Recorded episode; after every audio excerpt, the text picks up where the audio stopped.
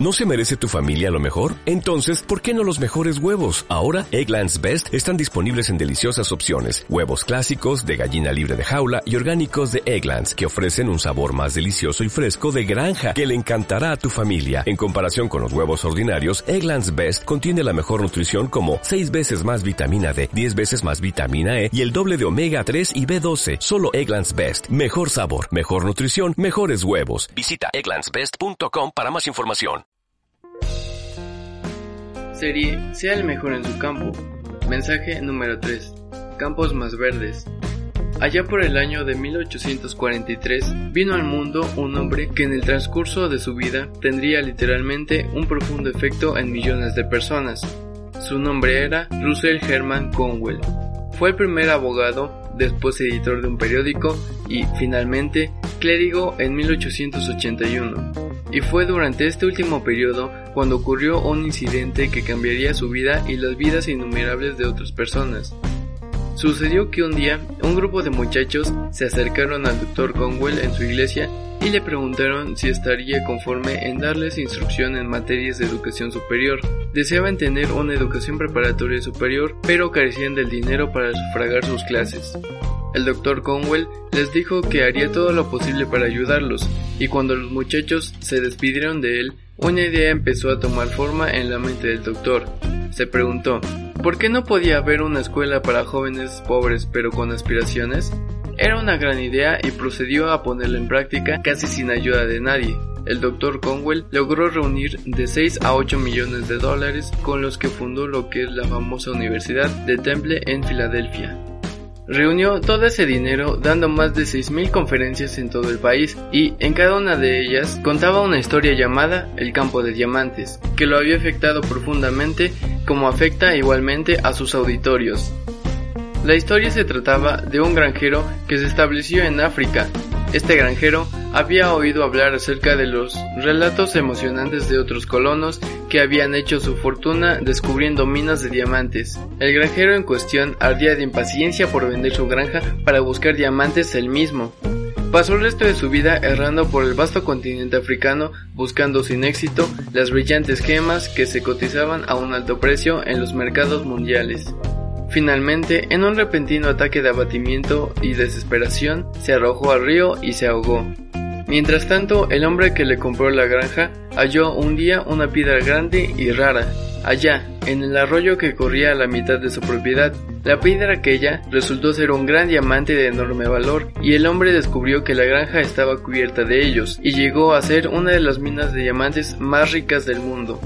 El primer granjero había, literalmente, poseído un campo de diamantes, mas lo había vendido prácticamente por nada para ir a buscar por otros lugares.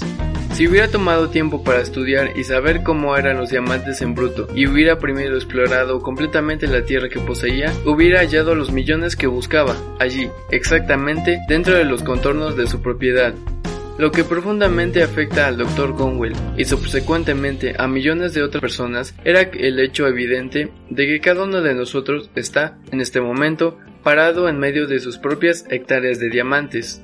Si solamente tuviéramos la sabiduría y la paciencia de explorar inteligentemente y efectivamente el trabajo en que nos encontramos actualmente, generalmente encontraríamos que contiene las riquezas que buscamos, ya sea en dinero o en intangibles o en ambos. Antes de que corramos a donde creemos que hay pastos más verdes, asegurémonos de que los nuestros sean igual de verdes, si no es que más verdes.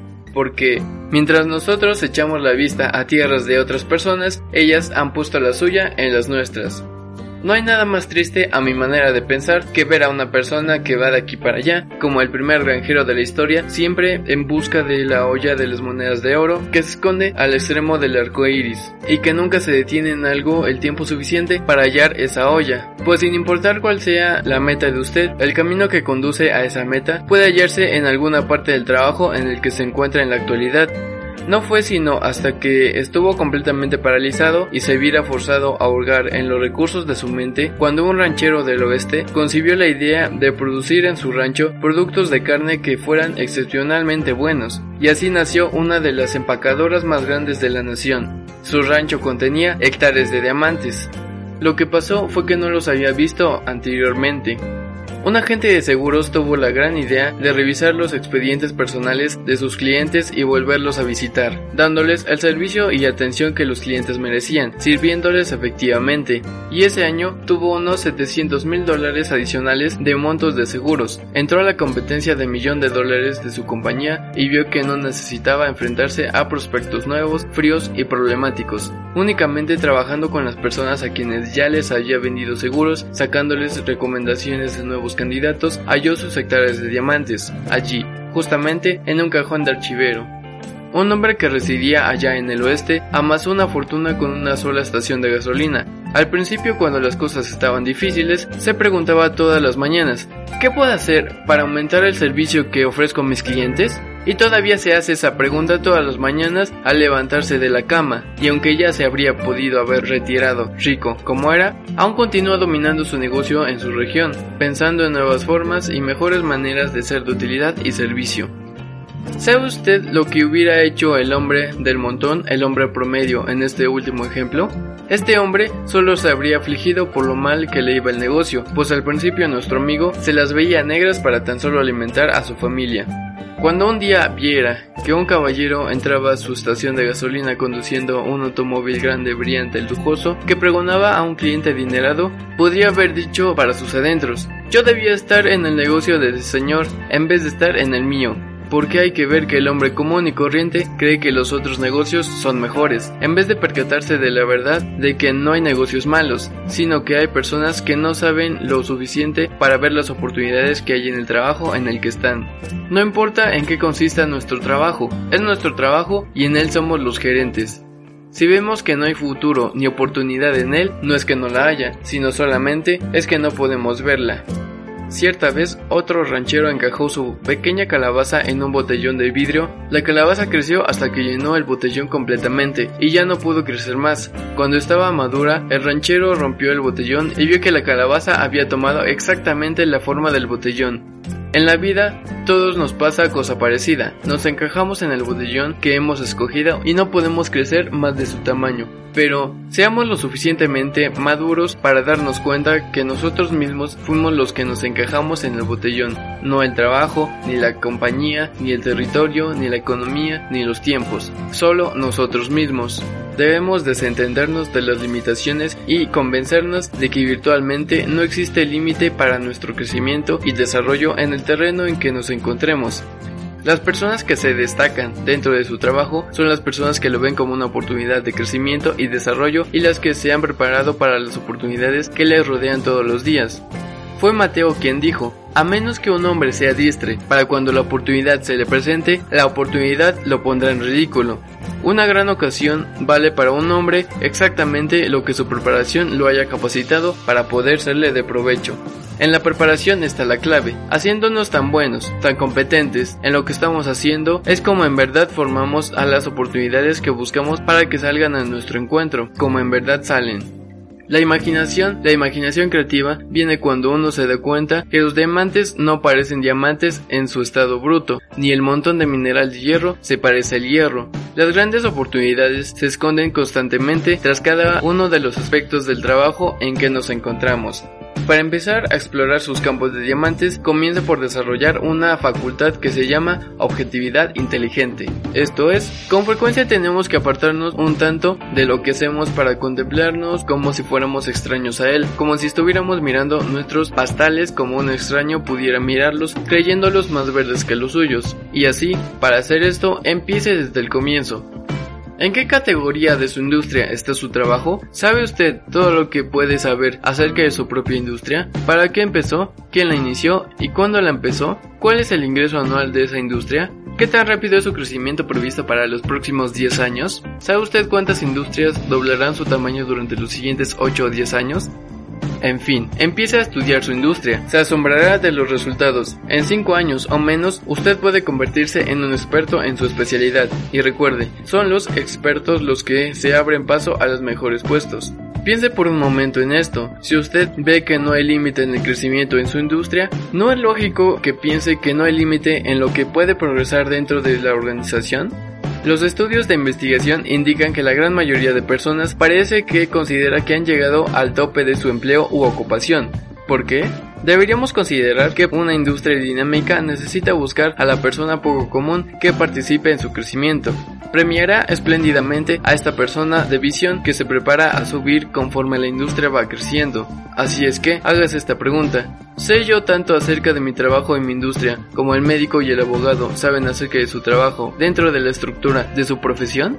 Y es que usted debe saber esto, es una de la actitud de la persona que desea llegar a ser un profesional en lo que hace para vivir, es mucho más dedicado, más divertido, mucho más satisfactorio e interesante y de esta manera una persona puede evitar las tempestades económicas de los malos tiempos en una buena marca constructiva para el estudio y la preparación. Para convertirse en un profesional en lo que tal parece que está convirtiéndose rápidamente en un mundo de aficionados, tenemos tres importantes materias que estudiar. La primera es nuestra compañía y la industria en la que opera. La segunda es nuestra ocupación o empleo y tal vez el siguiente paso que hay que hacer en esa organización. La tercera es el estudio de las personas, puesto que servirlas con éxito y llevarse con ellas determinará nuestro éxito o nuestro fracaso. Esas son las tres materias sobre las cuales usted puede ir formándose gradualmente una magnífica biblioteca personal. En la librería pueden ayudarle a encontrar libros indicados si usted les dice lo que desea saber. Frecuentemente, todo lo que usted necesita para lograr un enorme progreso es, sencillamente, un recordatorio de las cosas que ya ha aprendido pero que ha olvidado. Quizás este estudio a investigación acerca del trabajo, su industria y de las materias que puede aumentar el servicio a los demás suene como una gran cosa, pero a la larga paga grandísimos dividendos, finca su seguridad y puede lograrse con una hora diaria que consagre a la lectura y tomar notas en su libreta. Durante una hora diaria hará que usted se convierta en un experto en su ocupación particular y en su industria en 5 años o menos. Las horas se van acumulando una a una, como las grandes piedras de las pirámides, poniendo un cimiento sólido y permanente que va levantando hilera hilera hacia la meta que usted busca.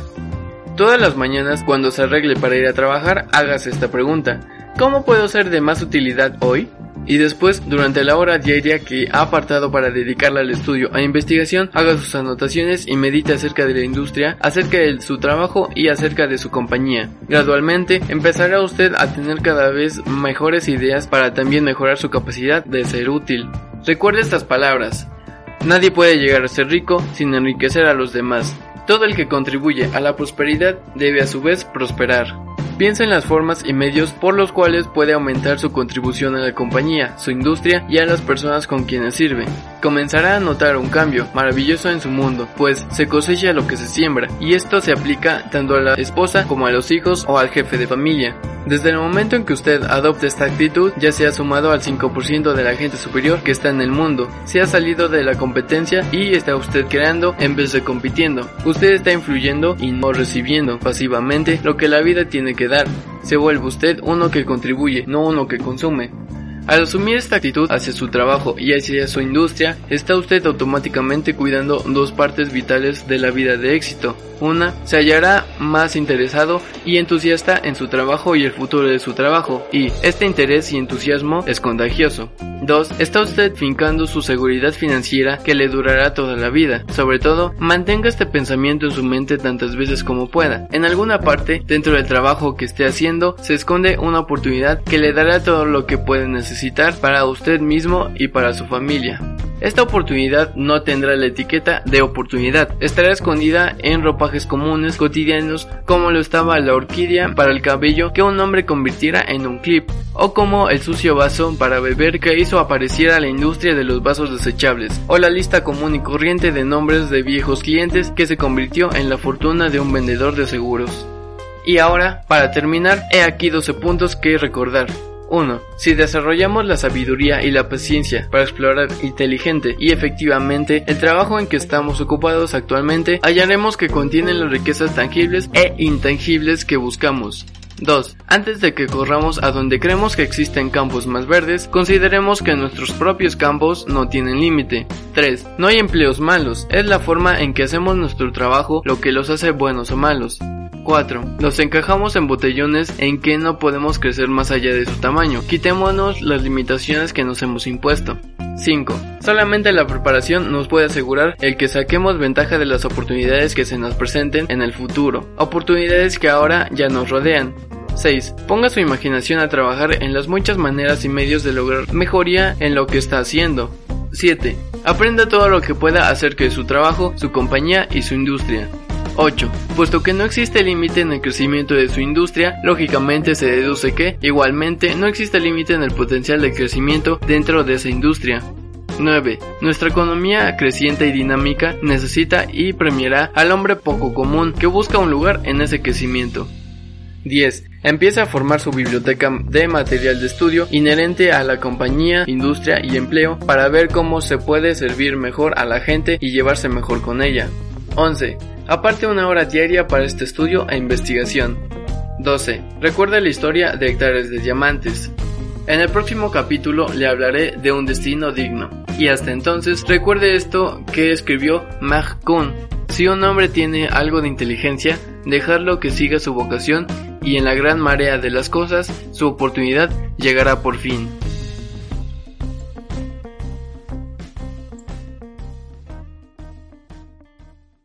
Dale más potencia a tu primavera con The Home Depot.